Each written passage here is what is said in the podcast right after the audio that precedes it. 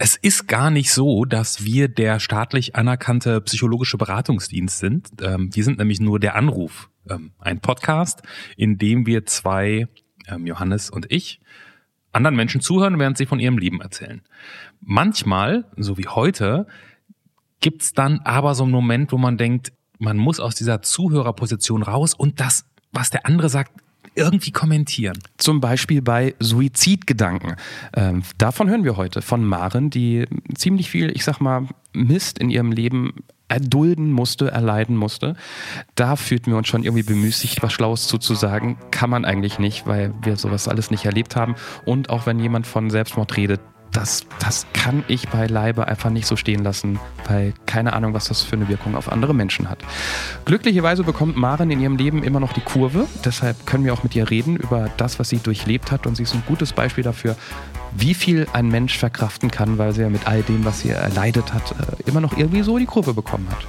Und auch wenn man es nicht glauben mag, hinten raus kriegen wir tatsächlich nochmal die Kurve zu einem anderen Thema. Ich sag einfach nur Hashtag die Nudel, Hashtag Judeldiplom. Ein Klavier, ein Klavier. Ein völlig unbekannter Mensch und ein Gespräch über das Leben und den ganzen Rest. Der Anruf. Folge 58. Loriot? Hallo? Psst. Loriot? Hallo? Psst. Loriot? Lola, einmal kurz. Zähl mal bis drei innerlich. Mal in, für dich in, im, im Kopf bis zehn. Jetzt psst. Loriot und Depressionen. Mit Johannes Sassenroth, Clemens Buchholz und mit Hallo, hier ist die Maren. Hallo Maren, willkommen zu deiner Ausgabe von Der Anruf. Geht's dir gut? Ja, so lala. So lala, weil? Weil mein Papa gestern ins Krankenhaus gekommen ist. Oh, oh, oh. Und, und dann musst du dich mit zwei wildfremden Menschen aus, dem, aus, aus dieser Podcast-Szene beschäftigen. Hast du trotzdem Zeit und Muße für uns? Ja, habe ich. Sehr schön. Dann darf ich dir vorstellen, da drüben in Berlin Clemens. Ich wink mal kurz rüber. Hallo Maren. Und ich wink aus Frankfurt. Ich bin Johannes. Hallo. Ähm, das Einzige, was wir über dich wissen, du hast einen Vater, dem es offensichtlich nicht ganz so gut geht. Mehr wissen wir auch nicht, weil das ist die Grundidee von diesem Podcast. Wir wollen mit ähm, ganz normalen Menschen wie du und ich so sprechen wie abends an der Bar, wenn man sich kennenlernt. Das machen wir in den nächsten zwischen 30 und 400 Minuten ist alles drin. Okay. Und ich, ich starte wie immer abends an der Bar, hole ich meinen Zettel raus, auf dem, auf dem Fragen draufstehen. Oben drüber auf dem Zettel steht, der Erstkontakt. wie alt bist du? 25. So.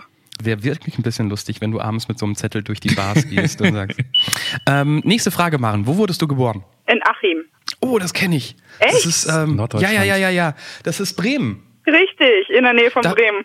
Ich habe eine Freundin in Bremen und jedes Mal, wenn ich da hinfahre, ich freue mich tierisch, dass es da sowas wie Hihi, da gibt's Achim, Hihi als Ja, Ort. richtig, Achim. Da hält der Regionalzug, daher kenne ich's. Ja, doch, der Ja? hätte auch, Ja, stimmt. genau. Achim Nord und Achim Ost. Äh, ja, irgendwo da in dem Krankenhaus, ich glaube, da gibt's, gibt's nur eins. Nein, ich meine die Autobahnausfahrt. Ach so, Nächste die Frage. Autobahn. Ja, richtig, die, da gibt's Nord und Ost, das ist wahr. Äh, Maren, was ist dein Beruf? Ich bin in der Ausbildung zur Erzieherin. Welchen Menschen wirst du als erstes nach diesem Gespräch sprechen? Ich vermute meinen Freund. Ich muss ein bisschen länger schreiben, weil wir unterschiedliche Fragebögen haben, Johannes. ich merk's gerade. Wofür bist du dankbar in deinem Leben, Maren? Für die Erfahrungen, die ich gemacht habe und aus denen ich gelernt habe. Du, dann freestylen wir doch ein bisschen mit zwei unterschiedlichen Fragebögen Ja, aus mach mal. unterschiedlichen Zeiten dieses Podcasts. ähm, eine Frage, die wir schon lange nicht mehr gestellt haben, die ich gut fand. Was äh, ist das letzte Foto, das du mit deinem Handy gemacht hast? Ach, Herr Jemine, ich glaube, das habe ich gerade gemacht von meinem Mitbewohner im, in einem Karton. Im, Okay. Oh, äh, okay. In einem großen äh, Karton von einer Bestellung und da hat er sich reingesetzt. Okay. Puh. Jetzt rätsel ich gerade, Johannes, wenn du diese Frage hast, wie alt dein Fragebogen ist, aber das ist eine andere Geschichte. Ähm, stell dir vor, Maren, du könntest an einen beliebigen Punkt in deinem Leben zurückreisen, um ihn entweder nochmal zu erleben oder um einfach nur zuzugucken oder ihn sogar zu verändern, wenn du könntest. Welcher Moment wäre das? Das wäre wahrscheinlich der Moment kurz vor dem Tod meines Opas, als ich sechs Jahre alt war, um ihn ja vielleicht zu verändern. Auch eine Frage, die wir schon lange nicht mehr gestellt haben, nämlich seit dem April 2017. Warum hast du zum letzten Mal geweint? Ähm, ja, gestern, weil mein Papa ins Krankenhaus gekommen ist. Geht, das zählt nicht, das wissen wir schon, das zählt nicht. Okay, dann vorgestern, weil ich Streit mit meiner Familie hatte. Oh, okay. Ich stelle heute mal die Frage und ich stelle sie ganz ohne jedes Theater. Machen. Man kann die gar nicht ohne Theater stellen, ne? Man, man kann das gar nicht. Ich versuch's jetzt trotzdem. Ich versuch's so normal zu machen wie möglich. Machen, da ist eine Sternschnuppe. Ja, Und ich frage einfach, was wünschst du dir? ich ähm, wünsche mir also vor allem Gesundheit gerade und dass ich hoffentlich meine Ausbildung relativ gut noch auf die Reihe jetzt bekomme. Vor allen Dingen geht die Frage ja auch ohne Sternschnuppen. Ne? Man kann einfach fragen, was wünschst du dir? ja, aber dann egal. macht sie, ist das nicht die Frage. Welchen Tag in deinem Leben würdest du gerne löschen? Uff. Ich glaube, den Todestag von meinem Opa. Was kannst du richtig gut machen? Was ich richtig gut kann. Mhm. Ich bin sehr ehrlich und ich glaube, ich kann sehr gut helfen. Angenommen, wir könnten es möglich machen, dass du mit irgendeiner Person auf der Welt reden kannst. Egal ob lebend oder tot, ob prominent oder. Hatten wir schon die Frage? Nee. Nee, nee, nee. Nee. Egal ob prominent oder normale wie wir, welche Person wäre das? Also zum einen würde ich gerne mal Loriot treffen, weil ich einfach ihn irgendwie sehr cool finde und auch so ein bisschen, er ist so ein bisschen mein Idol. Und natürlich, wenn ich nochmal die Chance hätte, ähm, ja, mit Verstorbenen aus der Familie. Aber, naja. Wer oder was hat dich in deinem Leben bisher am meisten enttäuscht, Maren? Oh, gute Frage. Ich würde sagen, tatsächlich meine Eltern. Ähm, gibt es etwas, das du schon mal erlebt hast, Maren, und auf gar keinen Fall nochmal erleben möchtest? Ja, mh, ein Unfall, bei dem ich nicht wusste, ob die Person das überleben wird. Die wichtigste Frage, die Frage, die sowas von ins Persönliche, ins Innerste zielt, die Frage, die immer auf unserem Fragebogen stand, egal wie alt der Fragebogen ist, egal wie oft wir ihn verändert haben, die Frage nach dem richtig guten Witz, den du kennst. Ich habe mich sogar darauf vorbereitet, weil ich ja doch ein bisschen reingehört habe. Schön. Und ähm, mein Witz ist, die gute Nachricht, ich kriege meine super enge Jeans endlich wieder zu. Die schlechte Nachricht, ich habe sie nicht an.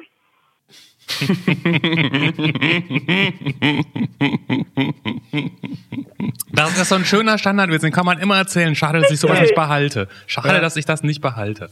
Ich finde, der, der- ist auch, wenn Maren den erzählt, ist der total sympathisch. Wenn ich den auf so eine Spruch, auf so einer Spruchtafel bei Facebook sehen würde, würde ich denken, ach kommt Leute, es kommt immer darauf an, wie man so einen Witz auch rüberbringt. Das war sehr sympathisch. Ja, das. Danke. Sag mal, ich, ich frage mich gerade, was für eine geile Sache ihr neu in der WG habt, die so groß ist, dass der Karton auch so groß war, dass da der Mitbewohner rein durfte. Tatsächlich war es nur ein ähm, großer Wäschekorb in Form einer Eule. Aber Wa wa wa warum? warum? Wa warum? Warum? Ich bleib bei der Frage, warum? Eulenform. ja, weiß ich nicht, ist mir so ins Auge gesprungen, fand ich schön und dann haben wir ihn einfach bestellt. Also ich bin hier die einzige Frau im Haus, also ich bestimme das so ein bisschen. Ich bin so ein bisschen die Prinzessin. Und weil die Jungs da gar keinen Bock haben, sich drum zu kümmern, so ist es doch meistens. Ja, das kommt noch dazu. Und die WG, in der dieser Eulenwäschekorb jetzt steht, die ist, nur mal, weil Jo- Johannes hat vorhin nachgefragt, wo du geboren wurdest. Die WG ist auch in Achim oder ist, bist du jetzt eigentlich woanders? Nee, in äh, Sieke. In Sieke. Das ist Ja. auch irgendwo da in der Nähe, vermutlich. Sieke habe ich Ja, jetzt noch kennt nicht so. keiner, ist auch nicht so groß, aber und wird mit Y übrigens geschrieben, aber heißt nicht Süke, es heißt Sieke. Und wie viele Leute wohnen da in der WG in Sieke? Ähm, tatsächlich sind wir hier zu viert. Mhm. Also mein Papa, mein Mitbewohner, mein Freund und ich. Aha. Was ist Ja. das für eine Kombi? Du wohnst mit deinem Papa in einer WG? Ja.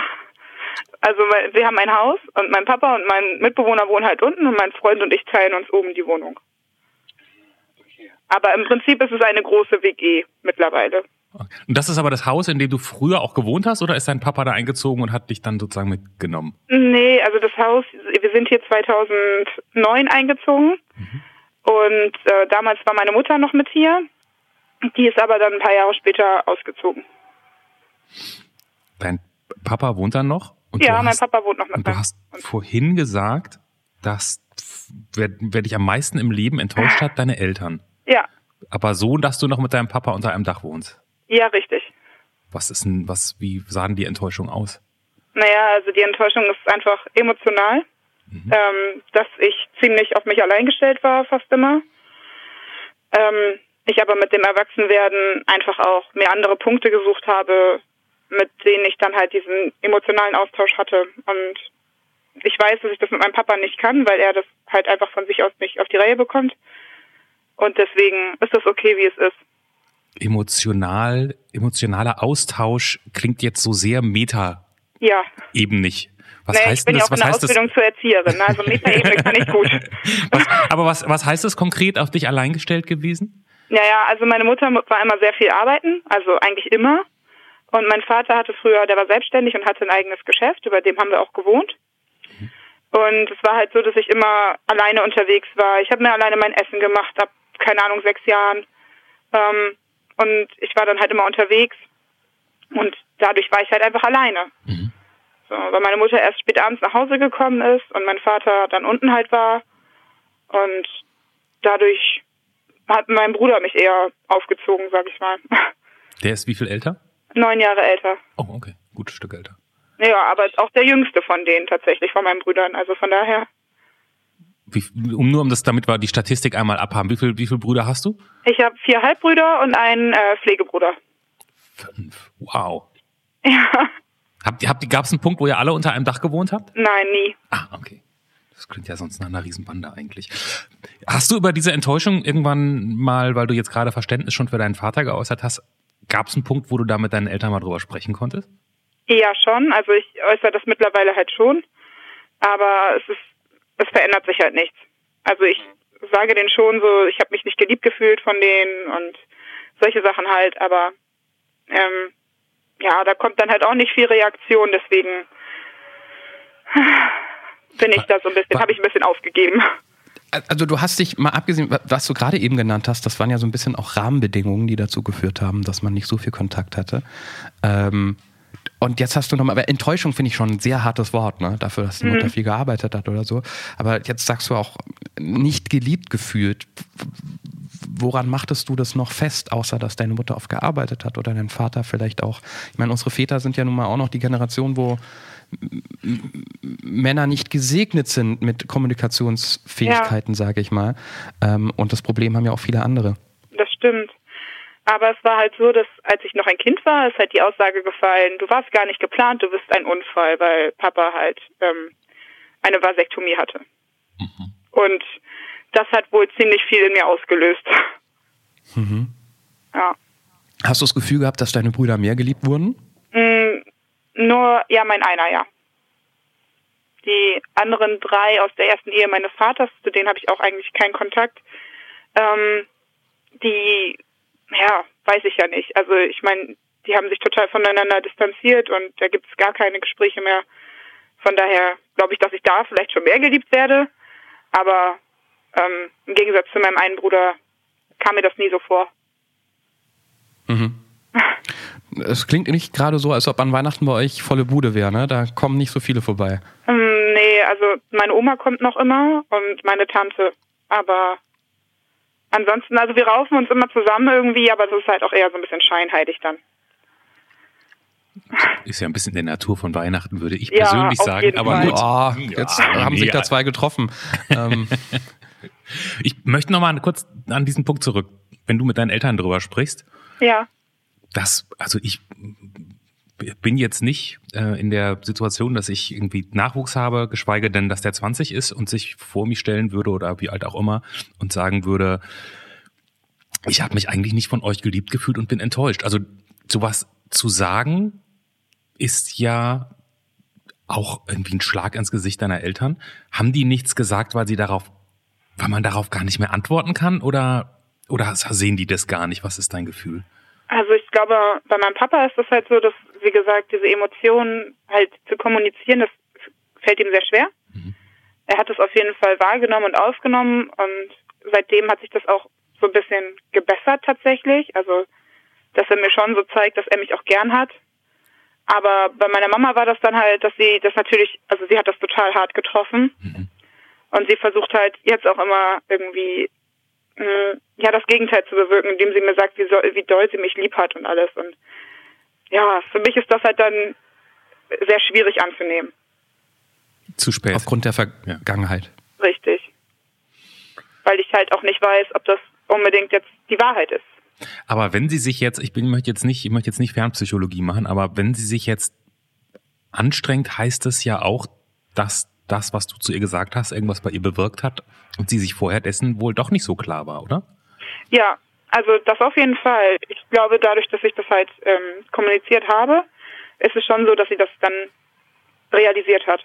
Also ich glaube, vorher war ihr das einfach nicht so bewusst.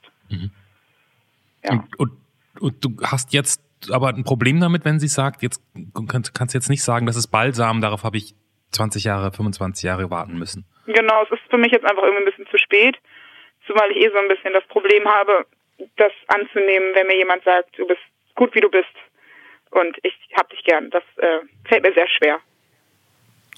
Okay, weil an, ansonsten kann man, äh, wenn deiner Mutter das vorher ja, also ich, ich gebe Clemens recht, wir sind weit ab von deiner Situation und brauchen da jetzt keine Meinung abzugeben, aber wenn deine Mutter wirklich auch sagt, ihr ist das vorher gar nicht so bewusst gewesen, dann muss man das ja auch akzeptieren, dass sie jetzt natürlich versucht, das umso mehr lauter zu sagen, Ja. ähm, damit etwas rüberkommt. Und ähm, gibt es denn noch Anhaltspunkte, die für dich dafür sprechen, dass du das Ganze in Frage stellst und nicht als das nimmst, was sie damit erstmal sagen möchte? Naja, sie sagt das dann halt immer nur in so Situationen, in denen ich das, also in denen ich halt nicht damit umgehen kann und irgendwie auch so, ich habe manchmal das Gefühl als Druckmittel so ein bisschen.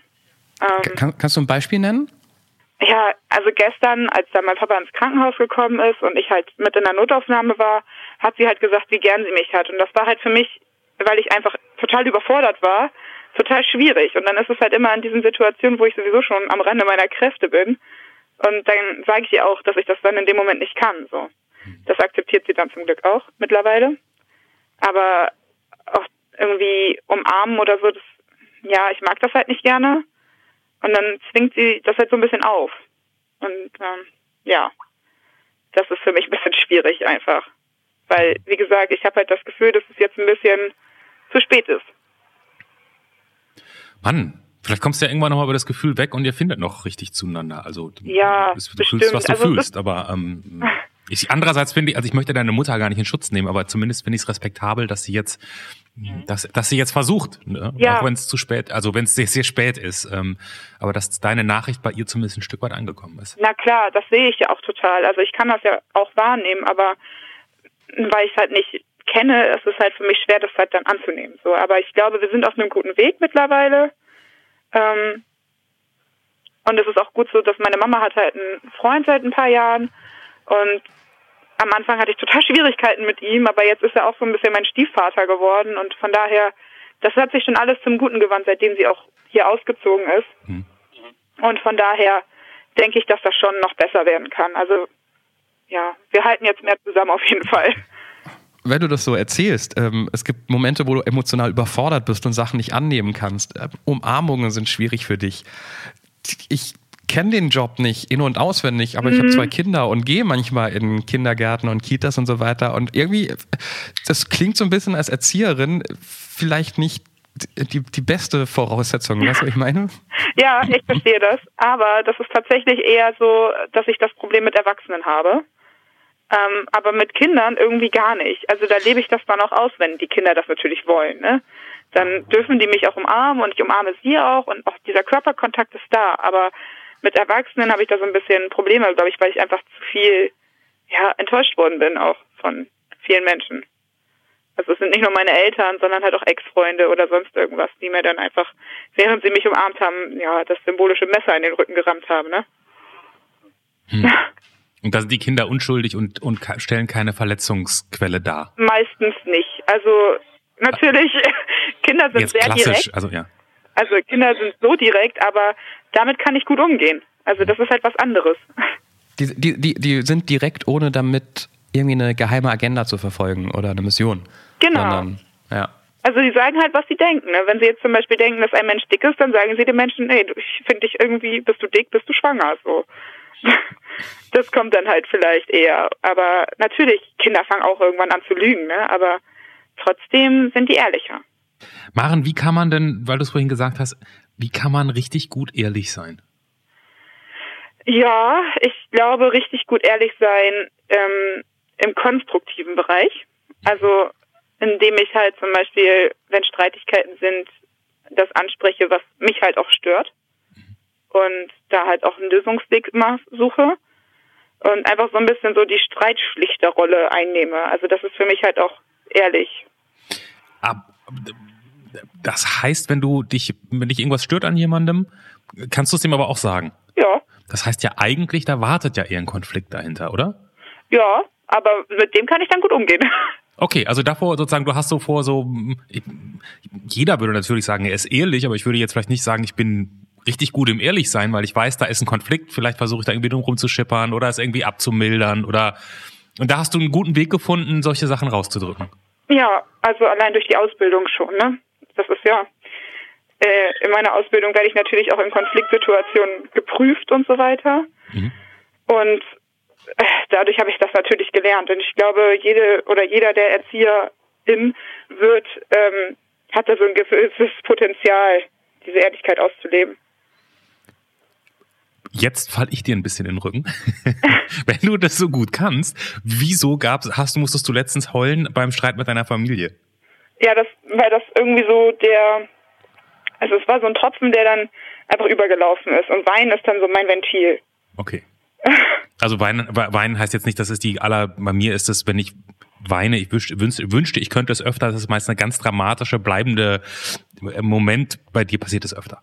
Mm, Jein, also es geht so. Früher war das sehr, sehr häufig, dass ich geweint habe. Mittlerweile aber nicht mehr so und ich ähm, weine dann halt, um mich zum Beispiel nicht selber zu verletzen oder ähnliches, weil ich halt auch ja psychisch nicht ganz gesund bin, sag ich mal. Das heißt, aus deiner, aus deiner einsamen Kindheit hast du das mitgenommen? Ja. Richtig. Also ich habe mich mit zwölf angefangen, selbst zu verletzen. Mhm. Und habe das auch bis heute noch irgendwie beibehalten, diese Kontroll-, also diese Impulsstörung. Ähm, aber es hat mir geholfen zu lernen, dass Wein auch manchmal helfen kann. Okay. Ich, wir hatten vor kurzem, ich würde jetzt fast sagen, sie hieß Sandra, aber wir die hießen die nicht alle Sandra. Wir hatten drei Sandra. Waren das die Sandras, Johannes? Ich, ich und Namen. Wie heißt, Wir hatten noch, wie heißt du wir hatten nochmal? noch diese drei, Ja, ja, drei ja, ja. Frauen, diese drei Frauen, die alle, und wir konnten nachher irgendwie, ähm, und da war eine dabei, die, ich weiß nicht, ob du das gehört hast, die hat sich geritzt, bis zu dem Tag, wo ihre Mutter das rausgefunden hat. Und die Reaktion ihrer Mutter hat dazu geführt, dass sie aufgehört hat, weil sie das so schockiert hat, wenn ich mich recht entsinne, dass ihre Mutter das so verletzt hat. Also bei der Folge bin ich, glaube ich, noch nicht angekommen. Okay. Ist einer der, äh, weiß ich, drei, vier Folgen her, glaube ich. Genau, ich glaube, das, also drei Jennys waren das, glaube ich. Jennys, Jennys, waren das, genau, Mann. ja, Mann. Ah, sind wir dumm. Wir sind so dumm. Besser als wir. Ich habe es halt gerade noch gehört, deswegen habe ich mir das, glaube ich, behalten können. Okay, eine von den Jennys war es, glaube ich, genau. Ja, ja, also ich habe, ja, mit dem Ritzen, das habe ich auch viel gemacht. Aber das ist viel weniger geworden. Das ist jetzt eher so ein anderer, also ich hau dann eher gegen eine Tür mittlerweile. Aber auch immer noch ein autoaggressives Verhalten, weil du dir Ja. wehtun möchtest. Ja, ja. Ähm, weil, weil du gerade, um, um nochmal dieses Bild zu bekommen, gerade gesagt hast, äh, du bist psychisch nicht ganz gesund, war, glaube ich, deine Formulierung. Ja. Ähm, oder? Hast du, Ja. glaube ich, gesagt? Ja, ist richtig. Äh, Gibt's da, gibt's da eine Diagnose außer dieser Autoaggression? Warst du mal in Behandlung und gibt's da irgendwie ein, ein Krankheitsbild? Ja, also es wurde diagnost also Borderline diagnostiziert damals. Und dazu halt Depression und eine posttraumatische Belastungsstörung. Das, ähm, also PTBS und die Depression sind quasi danach erst dazugekommen. Borderline war die erste Diagnose. Ich war mit 18 in der ersten Therapie, also ambulante Therapie, zwei Jahre lang und bin jetzt wieder in der Therapie. Okay, da, da, dann, dann kann ich jetzt viel mehr verstehen von dem, was du äh, in den letzten Minuten gesagt hast, auch über die Familie. Da schließt sich so ein bisschen der Kreis, ähm, warum du heute mit bestimmten Aussagen deiner Mutter nicht umgehen kannst. Boah, da- das, das klingt erstmal für jemand, der äh, nie wirklich in Behandlung in, wegen solchen Sachen war. Das klingt alles ganz schön heftig.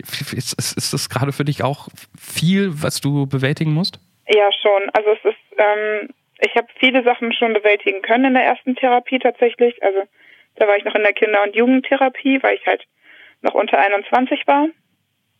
Und das war tiefenpsychologisch fundierte Therapie. Das heißt, ich habe mich quasi allem gestellt, was so auf mich gelauert hat, so mit der Kindheit und allem Möglichen, was dann so da kam.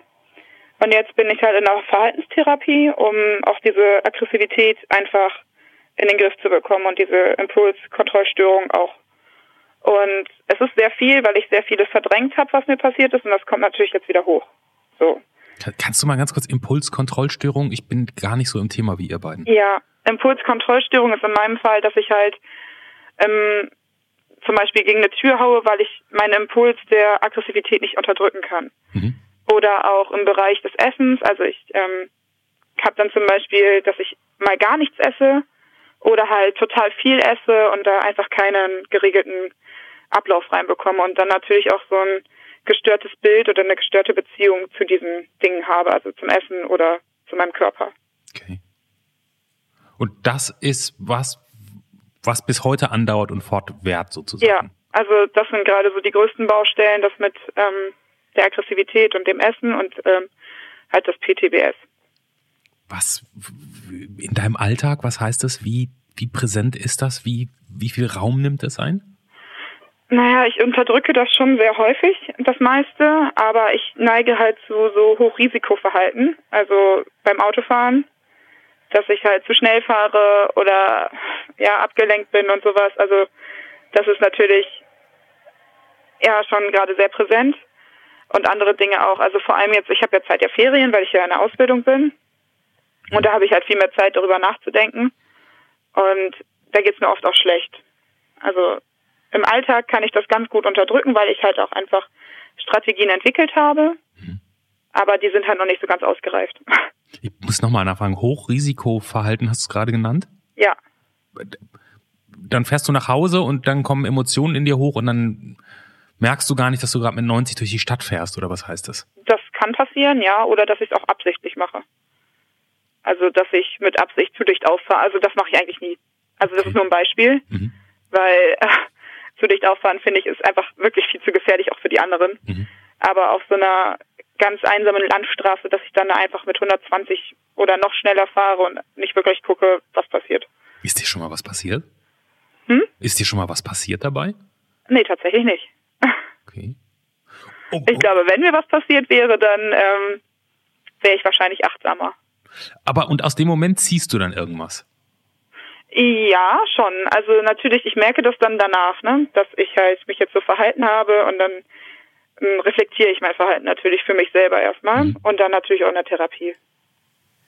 Aber weil Clemens gerade gefragt hat, äh, äh, dieser Moment gibt dir etwas. Äh, Ja. Gibt dir dieser Moment wirklich was oder hat es eher damit was zu tun, dass du unterbewusst in der Sekunde auch sehr leichtsinnig mit deinem Leben umgehen möchtest? Ähm, sowohl als auch. Also ich fahre gerne schnell, das ist schon irgendwie so ein Adrenalinkick, den ich dann da habe. Aber ich hänge nicht sehr an meinem Leben derzeit. Also natürlich kommen dann da auch so suizidale Gedanken dazu. Du hängst nicht sehr an deinem Leben im Moment. Ja, Das ist ja jetzt nicht so ein schöner Satz. nee. Das ist richtig. Warum hängst du nicht so sehr an deinem Leben im Moment? Weil ich halt nichts wirklich, also nicht viel habe, was, also für das es sich lohnt zu leben. Du hast eine Ausbildung, die dir Spaß macht? Nein, die macht mir leider keinen Oh, die Spaß. macht dir keinen Spaß. Mann, verdammt, da wollte ich, da wollte ich gerade mal den Teppich ausrollen in zum. Wieso, wieso denn das nicht? Ich dachte gerade, du machst das. Den Beruf machst du gerne, die Ausbildung nicht? Richtig. Also ich bin sehr gerne in dem Beruf und aber in der Ausbildung gerade nicht mehr. Aber, aber du hast einen Freund, der dir hoffentlich Freude Ja, bereitet sonst. Na, Natürlich. Also, ich habe einen Freund, ich habe einen Hund, ich habe ein Pflegepferd, das habe ich alles. Aber das ist halt in den Momenten, wo es mir schlecht geht, viel zu weit weg. Also das ist dann nicht so greifbar. Mhm. Weil dann kommen eher die Dinge hoch, die halt scheiße sind. Mhm, mhm. Dann fassen wir mal kurz zusammen. Du hattest in deinen Augen keine einfache Kindheit, ähm, Probleme mit Interaktion mit anderen Menschen. Ähm, das höre ich jetzt so raus. Da fiel jetzt aber mehrfach auch noch ähm, der Begriff posttraumatische Belastungsstörung? Korrigier mich, aber das klingt so, als ob wir da über einen bestimmten Moment reden, der auch was ausgelöst hat. Richtig? Mhm. Ja. Dürfen wir darüber reden oder ist das doof? Ähm, doch, das geht. Also bis zu einem gewissen Grad. Wenn nicht, dann äh, höre ich auf. Du, du führst uns da durch und wenn du nicht mehr weitergehen möchtest, dann drehen wir um. Ja. Also die posttraumatische Belastungsstörung wurde vor ein paar Monaten festgestellt. Und das kam halt durch hm, meinen einen Ex-Freund zum einen, weil der mich halt vergewaltigt hat und mich geschlagen hat und ich das halt ganz viele Jahre einfach weggeschoben habe. Und er hat sich so doll in meine Familie, Familie gedrängt, dass ich im Endeffekt keine Familie mehr hatte.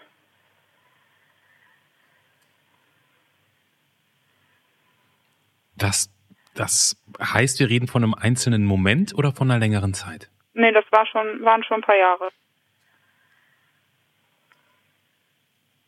Kannst du das noch ein bisschen, also ich will jetzt gar nicht auf sensationslüstern irgendwas raus, aber was kannst du das noch ein bisschen beschreiben? Ist noch nicht so ganz klar. Das heißt, es ist fortwährend passiert. Das war also kein einmaliger Moment. Du hast da eine, eine längere Zeit durchlaufen. Ja, also es war so, dass er ist halt jemand, der sehr gut mit seinem Charme spielen kann und ist halt auch hm, psychisch krank, also auch mit Depression, Borderline und alles Mögliche.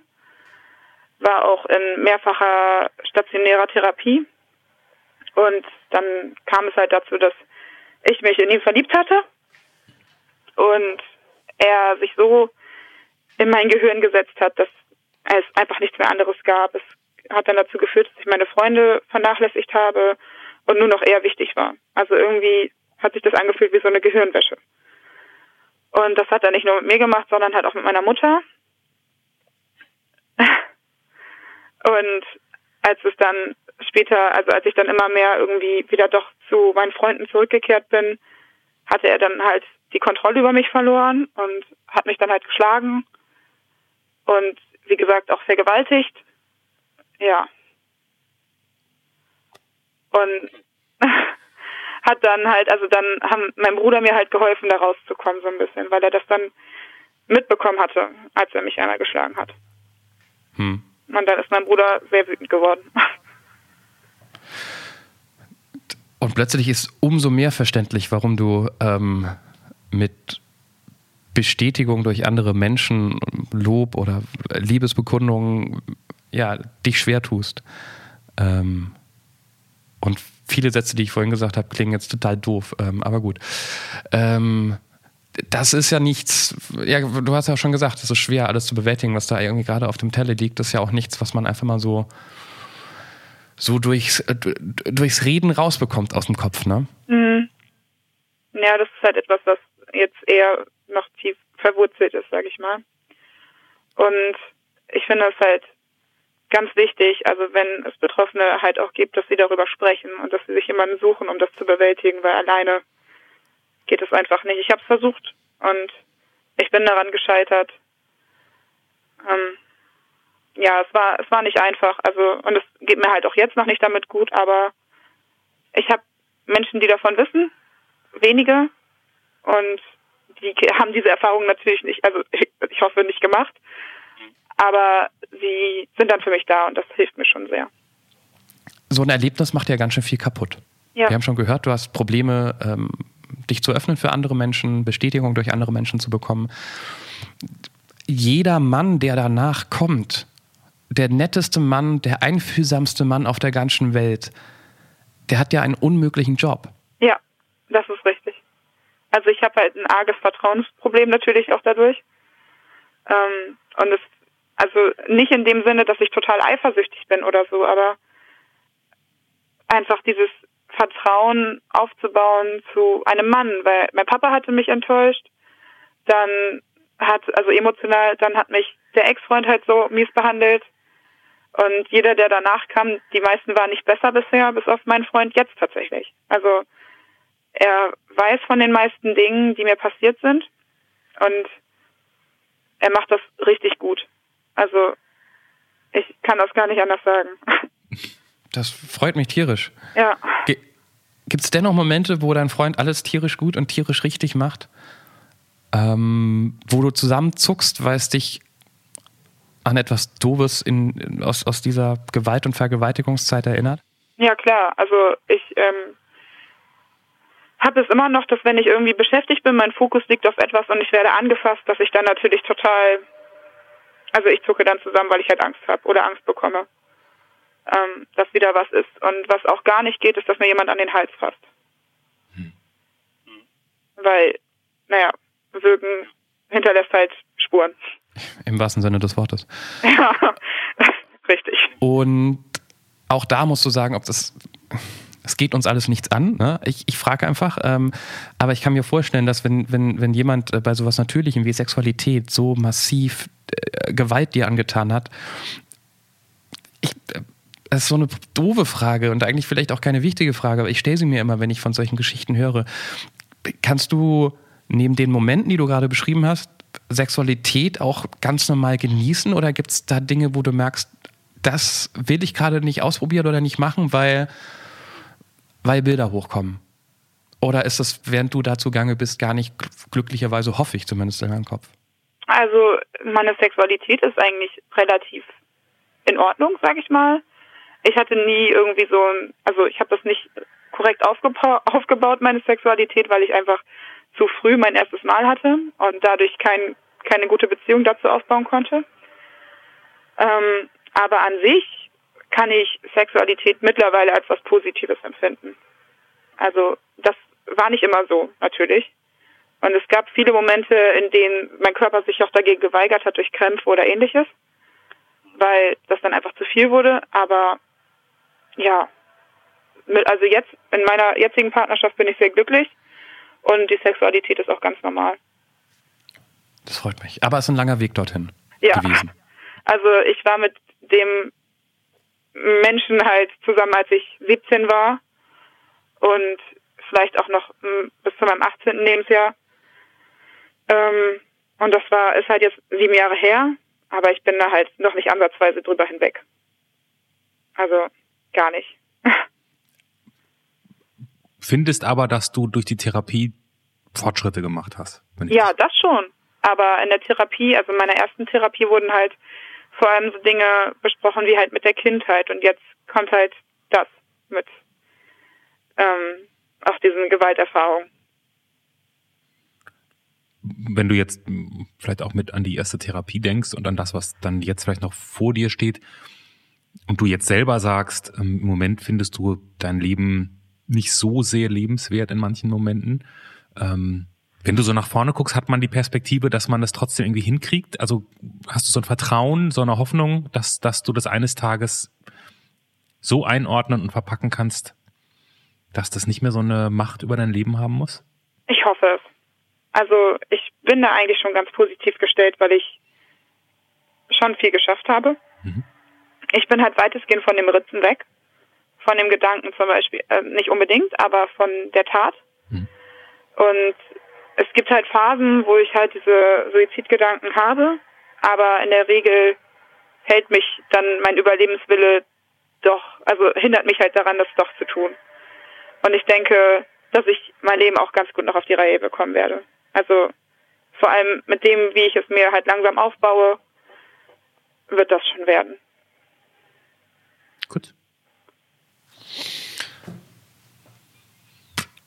Ich habe das, das, das Schlimme ist, man, man, wir sind ja nur ein Podcast. Ich denke dann immer gleich, wie, wie, wenn ich jetzt im Radio mit dir reden würde, ich würde mich viel mehr bemüßigt fühlen, ähm, dir auch noch was Positives mitzugeben, weil ich kann sowas einfach nicht stehen lassen, immer wenn jemand über Suizidgedanken redet, weil ähm, für mich das rein persönlich ähm, ein ganz schweres Thema ist, mhm. tatsächlich. Mhm. Also, ähm, und ich jedem da gerne helfen können würde, aber man kann nicht jedem helfen und das ist auch nicht unsere Aufgabe, weil wir es gar nicht so gut kennen und wir auch nicht die Ausbildung dazu haben. Ich hoffe einfach nur, dass der letzte Gedanke, den du selbst genannt hast, ähm, immer überwiegen wird, bis, die so, bis diese Gedanken vielleicht auch gar nicht mehr so oft oder gar nicht mehr auftauchen. Ja, das hoffe ich auch. Und ich, ich bin schon positiv gestellt, aber natürlich gibt es halt, wie ich sagte, diese Phasen, in denen ich einfach manchmal nicht mehr möchte. Und ja, gerade ist es halt auch sehr schwierig durch meinen Papa halt, weil, naja, also er hat sich halt gestern die Hüfte gebrochen und eventuell einen Herzinfarkt. Mhm. Den zweiten. Und dementsprechend ist dann natürlich, also die Belastung, wenn er dann wieder nach Hause kommt, wird dann sehr hoch sein. Und naja. Was bin ich froh, dass wir nach all diesen Minuten, wo wir doch heftige Themen besprochen haben, jetzt ganz nonchalant übergehen können zu was Unterhaltsamem. Ja, und zwar nicht dahin, wo du denkst, Johannes. Du musst Ja? Nee. Wo- Ich, du weißt gar nicht, woran ich denke. Ach so, nee, dann go for it. Dann An was hast du denn gedacht? Ich dachte an Loriot. Ach so, da wollte ich auch hin. Ich wollte, ich wollte mal, ähm, ich wollte Maren eigentlich fragen, wenn man in, in Achim geboren beziehungsweise in, äh, in aktuell in Sieke lebt, dann war man sicherlich auch, ist man ab und zu mal in Bremen, oder? Ja, sicher. Da war man auch schon mal bei Radio Bremen, oder? Da drin? Naja, da rein musst du nicht. Ach stimmt, da vor dem Eingang. Ja. Ja. Ja. Hast du schon da ein Foto gemacht? Nein, das nicht. Du weißt, wovon ich spreche? Ich glaube ja. Die Loriot Couch. Ja. Da musst du doch mal hinmachen, wenn du Das den, also stimmt. so nah kannst du ihm sonst, du man muss das kurz erklären, Radio Bremen, da, das ist im Prinzip das ähm, Zuhause von Loriot gewesen, da hat er seine großen Sendungen, seine großen Shows gemacht und Mhm. zu Ehren von Loriot hat man bei Radio Bremen eine, seine legendäre Couch aus Metall, keine Ahnung, was das für ein Ding ist, äh, nachgebaut, vorm Eingang draußen, inklusive des kleinen Mopses, also dem, dem Hund. Ja. Und man kann sich, ähm, und ich bin ab und zu beruflich mal da und da sitzen immer irgendwelche Leute auf dieser, auf dieser Couch und machen Fotos. Das finde ich immer so schön. Mhm. Ähm, da musst du auch hinmachen. Ich bin da, also ich bin öfter schon mal da in der Nähe, aber ähm, ja, also ein Foto habe ich tats tatsächlich noch nicht gemacht. Es gibt, es gibt keine Verpflichtung, aber wenn du irgendwann mal so ein Foto davon schickst, würden wir uns sehr, sehr freuen. Ich finde, dass, wenn du Loriot-Fan bist und den hier wirklich nennst, ähm, dann brauchst du so ein Foto mit dir auf dieser, auf dieser Bank. Ja, mal gucken, wann ich das realisieren kann. Ja, mach, mach das mal. Warum? Das habe ich mich auch gefragt. Ich war vor sechs Wochen oder so in Bremen und auch bei Radio Bremen innen drin und habe mich gefragt, wieso Radio Bremen so eine enge Connection zu Loriot hatte, weil Loriot ist doch gar kein Bremer gewesen, oder? Loriot ist, das kann ich zu Zufall rumklugscheißern, in Brandenburg an der Havel geboren worden. Ja, Ähm, außer dem B haben die ja da nichts gemeinsam. Hat aber tatsächlich eben seine, ähm, sozusagen, seine mediale Karriere im Großteil ähm, Radio Bremen zu verdanken. Ja, aber wie kam der denn dahin? Also warum hat nicht der RBB oder sowas mit ihm gemacht? Ich Das auch, war meine ich Frage. auch in Frankfurt lange Zeit gearbeitet und ähm, bin aber im Sendegebiet des WDRs aufgewachsen und jetzt bin ich in Berlin. So ist manchmal Ja, okay, aber du, wurde, du wurdest damit nicht bekannt. Das ist der und okay. Ja, Das kommt einfach, komisch. weil wir hier bei uns einen ganz tollen Humor haben. Deswegen. Ja. Das ist, das ist kein toller Humor, das ist das Einzige, was euch übrig bleibt bei euren Sommertagen, die nur, glaube ich, dreimal im Jahr vorkommen. Warte, welcher Dann- Sommer? ja, also diesen Sommer hatten wir hier echt, also das Wetter war richtig krass. Also, war ich gar nicht gewohnt. Ich habe mich wie so eine Echse auf dem Stein gefühlt. Also Ja, ich wollte gerade sagen, für Bremen war das schon wieder zu heiß. Das ist, als ob man ganz Bremen irgendwie in den Dschungel verfrachtet hätte. Wo alle, boah, nee, zu heiß, nee. Ey, Leute, es ist 22 Grad, wie soll ich das aushalten? richtig, überall waren sogar die Ventilatoren ausverkauft. Aber ich, ich will jetzt kein, kein Bremen-Bashing machen, aber Bremen ist ja jetzt nicht die Riesenweltstadt, ja? Also, nein, nein, ist sie nicht. Wenn ich in Bremen bin, dann nehme ich meine Freunde einfach immer nur ins Viertel mit, weil nur da was geht angeblich. Ähm, jetzt kenne ich Sieke nicht, aber ich habe es gerade auf der Karte gesehen, das ist ein bisschen außerhalb. Ja. In Sieke geht wahrscheinlich auch nicht so viel dann, oder? Nee, also hier werden abends auch die Bürgersteige hochgeklappt. Also, Juckt sich da nicht manchmal unter den. Fingern doch irgendwie in der Stadt ähm, zu wohnen? äh, also ich habe mal in Bremen gewohnt. Ähm, äh, in einem, ja, ja, Stadtteil, der vielleicht mh, verrufen ist. Aber das war nicht, ja, ich fand es nicht so schön da. Ich bin halt ein Landkind. Also ich bin halt ein Dorfkind und ich bin gerne auf dem Dorf. Also ich fahre gern zum Feiern nach Bremen. Ich habe da auch so meine Stammkneipen natürlich. Ähm, einfach weil ich halt so ein bisschen so Metalhead bin und da es schöne Bars gibt, die auch nur diese Musik spielen.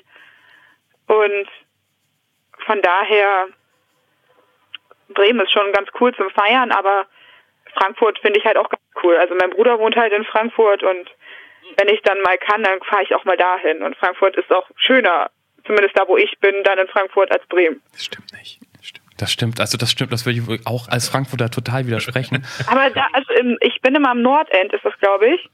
ja, da wohne ich sogar. Ja, und da finde ich es eigentlich ganz schön. Okay. Ja. Ja, es sind halt ein paar Wohnhäuser alt um die Jahrhundertwende oder wann auch immer das hier gebaut wurde, aber gut. Ich frage mich gerade, wo du in Frankfurt Metal-mäßig, gut, es gibt den Circus, glaube ich, in der Stadt, ne? Da ist alles so, äh, Ja, also wenn ich bei meinem Bruder bin, dann gehen wir nicht so feiern, weil ich nur die Musik höre, aber er nicht. Also gehen wir eher irgendwie, keine Ahnung, äh, sowas wie Irish Pub, ein Bier trinken oder so. Da musst du auch aufpassen in Frankfurt, weil wenn du als Metalhead mit, Metalhead mit dem entsprechenden T-Shirt durchs Nordend läufst, da wird ja gerne mal Terrorwarnung ausgerufen. Ja. Aber ich bin ja auch nicht so oft da. Also, ne? Nur, nur mal kurz, um mein Bild zu komplettieren. Also die Maren ähm, hat also den Tag mit Kindern beruflich verbracht und hat jetzt so einen anstrengenden Arbeitstag hinter sich und dann kommt sie nach Hause und dann macht sie die Tür hinter sich zu und dann legt die immer so ein richtig schönes Metal-Brett zur Entspannung auf. Ja, Okay. das ist richtig. Was hörst du, was hört man da so? Vielleicht kenne ich ja zwei, drei Sachen. Also ich höre momentan viel System of a Down, Mhm. Klassiker, Ja, ähm, war, ja. und sowas wie Parkway Drive oder sowas. Okay. Das kenne ich nicht. kenn ich System auch of a Down kenn ich. Die gibt's ja nicht mehr, ne? Wie denn? System of a Down. Ähm, Oder? Ja, also die Musik existiert natürlich weiter, aber die Band Ja. weiß ich. Ihre Musik lebt weiter. Richtig. Und, und zwischendurch neben den äh, Songs, wo, wo es mehr Schauter als Sänger gibt, dann guckst du dir einen Loriot-Sketch an. ja, richtig. Und ich war auch so Loriot-Theaterstücke und so weiter. Das ist hier natürlich auch weit verbreitet.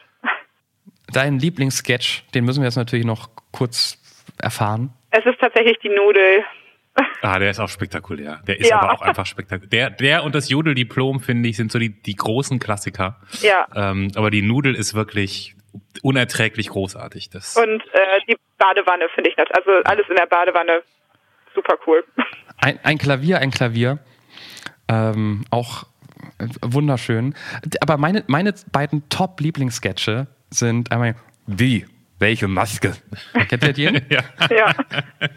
Und der Typ, der im Lotto gewinnt und als Medienmensch Oh findet man das ja, ja, das ist sehr gut. weil es ist sehr überspitzt, was er da macht, aber es ist durchaus sehr, Sehr real, wahr wenn man ja. Menschen dabei beobachtet, wie sie versuchen, ähm, medienkonform irgendwas zu sagen. Es ist immer wieder, ich finde es großartig, auch wenn es 40 Jahre alt ist oder so. Das ist egal. Gut, Maren, äh, hatten wir dank Loriot doch nochmal einen ganz guten, spaßigen Ausstieg aus, ähm, aus unserem Depressionstalk bekommen. Ja, das stimmt. Ähm, ich habe auch äh, den Eindruck, dass ähm, dieses Thema, was wir vorhin so breit geschlagen haben, ja zum Glück nicht nur dominierend ist in deinem Leben und du auch jemand bist, die positiv nach vorne guckt. Das ähm, lässt mich beruhigt gleich auflegen, nachdem wir natürlich dir noch ein Geschenk gemacht haben, wie jeden, der mitmacht bei der Anruf.